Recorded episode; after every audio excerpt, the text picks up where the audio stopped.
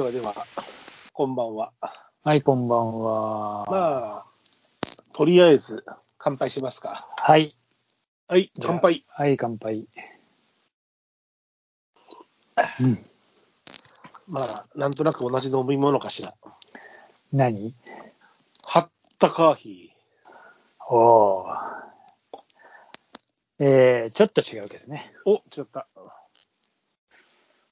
えー、ホット梅昆布茶。 お、またこう、あれですね。和風ですね。渋いっしょ。やっぱたまには梅昆布茶も飲まないと和ね。風ですね。はい梅昆布茶。たまにさ、高速でどっか行った帰りとかさ、うんサービスエリアでたまに売ってんだよね、あの粉のあ、やつが缶。売ってんな。そうそう。うで、ん大体さ、あたまにさ、おい、あの、試飲かなんかしてさ、うまいね、なんつってさ、あれなんか喉にいいんだってね、梅昆布茶ってね。あ、そだから今収録の前は多分いいんだろうと思うんだけど、収録中はいいと思うんだけど、なんかさ、一応たまに買うのよ、そういう時に。子供も、あうん美味しい美味しいとか。う。うんで。も大体さ、飲み切る前にさ、なんかあの、缶の中ですっげえ固まってダメになって、っていうことが多い。ああ、あの、昆布茶自体は、うんほら、あの、だしとかに使えるんだよね。そうだね。梅が入ってると料またちょっとあれだけど。理ねうん。そうそう、梅昆布茶、梅昆布茶でまあ、あれなんだけど。おう渋いですね。うんたまたまなんかさ、うん。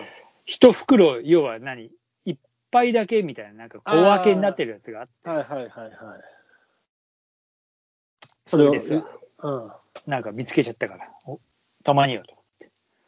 日はずっとドライなのいや、さっきちょっとあの、まあ、ビールぐらいですけどね、はい。ビールぐらい、ちょろっと飲んだぐらいです。ちょだったね。うん、はい。ご自宅で。ご自宅で。はねい。そちらは私は今はホットコーヒーですけど、あの、夕食時にはちょっとワインを、赤ワインを。お、と言ってもあれですよ珍しい。ね。いや、最近この時期は飲みますよ。と言ってもあれですよ。時期、自風なボジョレ・ヌーボーじゃないですよ。普のボジョレー、高いですわ。全く同じことを言おうとしたんだけど、うんボジョレーってさ、あの、うんまあ、浅い、あの、味はもちろん浅いヌーボーだからね。うんでもさ、 なんかその、その年の収穫祭っていう感じでさ、うん飲むのには、まあ、俺は好きなんだけど、うんあの、ちょっと値が張って、ビラージュでもさ、うんまあ、2000円ぐらい。あ今さ、ノーマルでもそのぐらいしてさ、あ、い高やいんだよほね。んまや。そう、だから、あの、この間ちょっとまあ、スーパーに行ったら、うん当日というか、明けて当日ね、あの解禁日、あのないんですかって言ったら、ちょっとあのコスト的にうちじゃちょっと仕入れても儲け出ないぐらいの値段になっちゃうんで、今年入れてないんですよって言ってて、えーどこであの OK。あ、そう。えうーで、えー違う、あで、あそこに行ったらあったのよ。業務スーパーに昨日行ったらあったのよ。ああでも、高いんだよ。ちっちゃ時高いっしょ。で、安いのは、安いって言っても、あの、あのビタインゼリーみたいなあのアルミパウチにああ500いくらで入ってるんだけど、ああんなのでど、もちろんグラスに移して飲むと、グラス、あれごと躊躇しろとは言わないけど、グラスに移すにしても、まあ高いなと思って、コスパが。まあじゃあいいやと思って、まあ違う地元で普通のワインを買って飲みました。飲んでます。で、まあ今日はね、夕飯時にチーズと飲んでたんですあけらど。なんか、なんか、ワインも飲みますよ、もちろん。なんか多少は。が柄にないですから、なかなか珍しいじゃん。いや、そんなことないよ。なんで、私、ワイン飲まないっぽいいあんまり飲まない。や、イそメーんジあなこるとはないよ。うんうんそうそんなことはないよ。そんなにこだわらないけどね。赤か白うかん、まあ、メルロー系か、カベルデ・ソーブニオンかぐらいな書き方ですけど。うん。なるほどまね。あそううん。秋だしね。まあまあまあ。そんな、でも今はまたホットコーヒーに戻してるところです。うん、まあ、あ、あの、チーズね、ありがとうございました。あ、美味しかった。あ、昨日、あの、昨日かな ?LINE が来た。うん私がはい北海道の釣り物で買ってきた、なんかね、銀賞とか取ったやつらしいよ。なんか、ななんだか知らないけど。 な何から、あの学学校のあれ、そうそうそうそう、学芸会。学芸。会とかだ。そんなんじゃねえだろうよ。意外とでも、俺も、あの、美味しいなと俺も思って、もうもう得意食べちゃったけど、こんちは。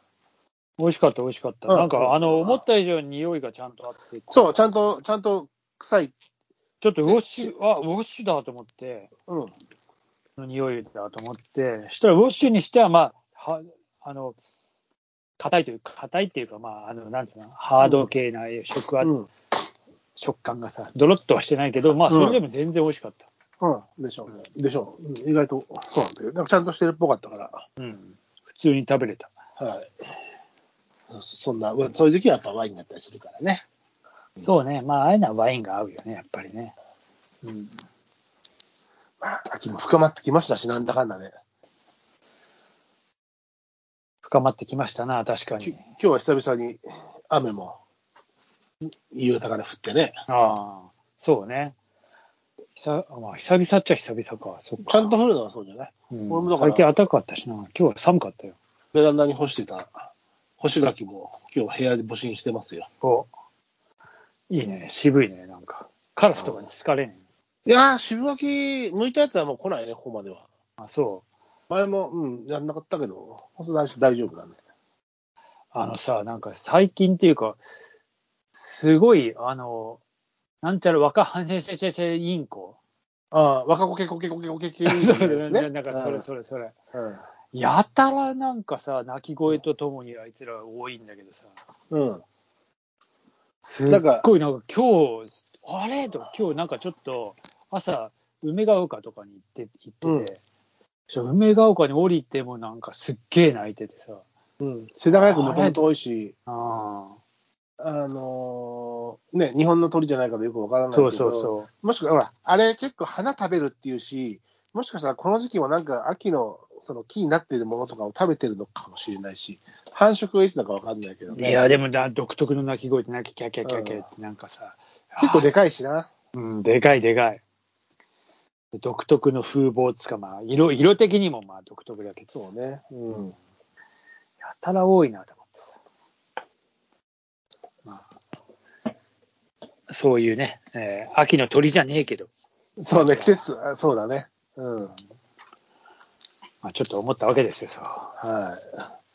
まあ、そんで、今日の収録のテーマとしては、いよいよ、配信日にはもうに、もう、あの、収録してる本日、えーまだ始まってないけどね。夜の1時から、 1時か、今日夜1の時か1。時から、うんえっと、ワールドカップサッカー、あのけど開催国、カタール戦が始まる。うん。カタールとどこやんだっけカタールとね、開催国のカタールとね、全然、全カタール、エ然クなアいドル。あ、エクアドルか。えー、赤道の国か。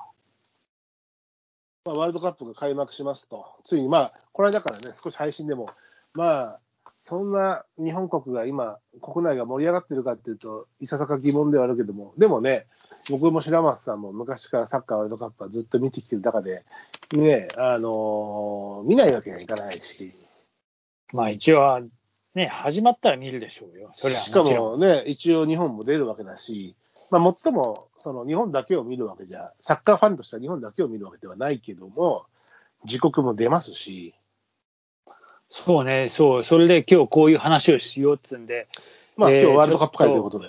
うんうんちょっとね、えー下調べをしようと思ったまま、ほぼ下調べなしみたいまあね。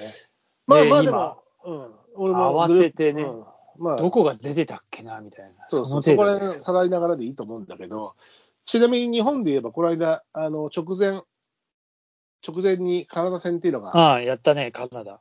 ありまして、えー僕としてはこう、僕の中で盛り上がっていくきっかけ、あのうん自分の中でそのワールドカップを見たり楽しむきっかけとしては、そのこの間から僕言ってるように、アラウンド玉川的 な相馬勇紀君、あ点取あり、先制点あのあれでしょあのかいあのはキックオ勝フ手な親 8, 近感分かい、で も、キックオフ8分でゴールと、いや、勝手な親近感っていうのはも う当たり前じゃないですか。相手サッカー選手なんかに誰かしん勝手じゃない親近感のある人いますかあの、勝手な保護者みたいな。勝手俺がな、勝手勝な手じゃないやつなんてあります かだって、調布で、うちの娘たちと同じ中学校出身で、ほら、うちの近くの小、ね、もうそ俺れがが、出てて、それ俺がが出ててよ。育てたぐらいだからな、それは。それが出ててよ、ね、高校も調布南高校っていうアラウンド玉が、そ本う当だにな玉うん出て、それでワールドカップ出て、ね、直前のカカナダ戦で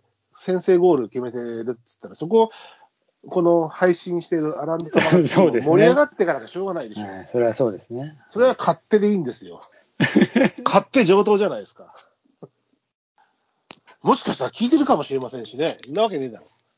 いやいや、聞いてるかもしれない。それは分かんないよ、それは。それは分万からないが一でですもこう、こう、なんはか、漏れ伝わって。だから僕はアランド玉川的にも個人的にも俄然相馬勇紀君推しで、でもあの試合見てても、本来左サイドで使われる予定なんだろうけど、右で出てたんだっけな。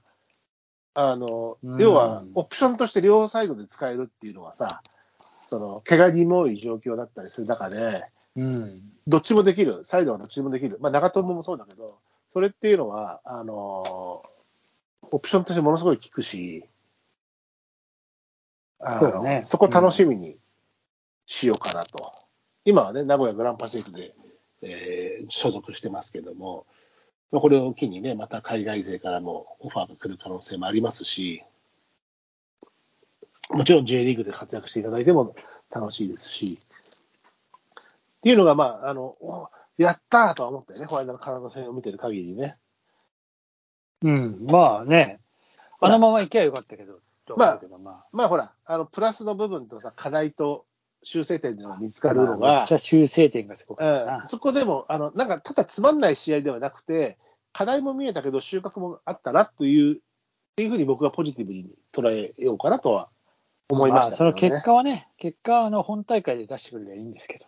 そう、ちょっとディフェンスとか、ね、課題が大きく残ったり相当あるでしょしましたけどう。、まあね、それはまあ、まあ、あのメンツがそのままスタメンになるわけじゃないだろうけど、まだ調整してる方とかいます,、いますしね、選手はね。ただ、あのーそこ含めて、試しておきたいとことかは試したの。誰がどういうふうに使えるのかっていうことは見たんだろうから、そういった中で爪痕を大きく残した選手なんじゃないですか、相馬君は。いやまあ、1点取ったからね、それはそう。